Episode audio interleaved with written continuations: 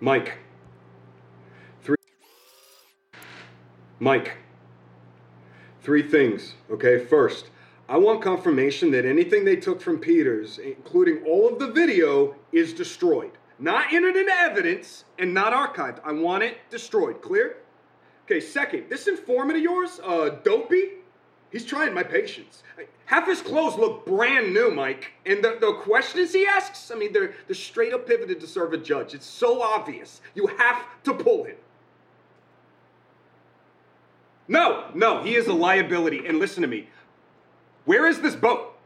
Okay? Because I need to push them now, Mike, now, while they're reeling over Peter. Mm-hmm. Yeah, don't lie to me, Mike. Come on. Yeah, and everything's legit because I'm not going to deal with any of this Donnie Brasco bullshit.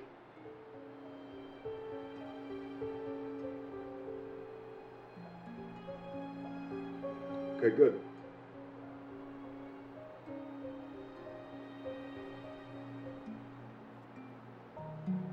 Look, I'm sorry, Mike. We're getting to the hard part, man, and I'm getting nervous. I can't get tripped up here.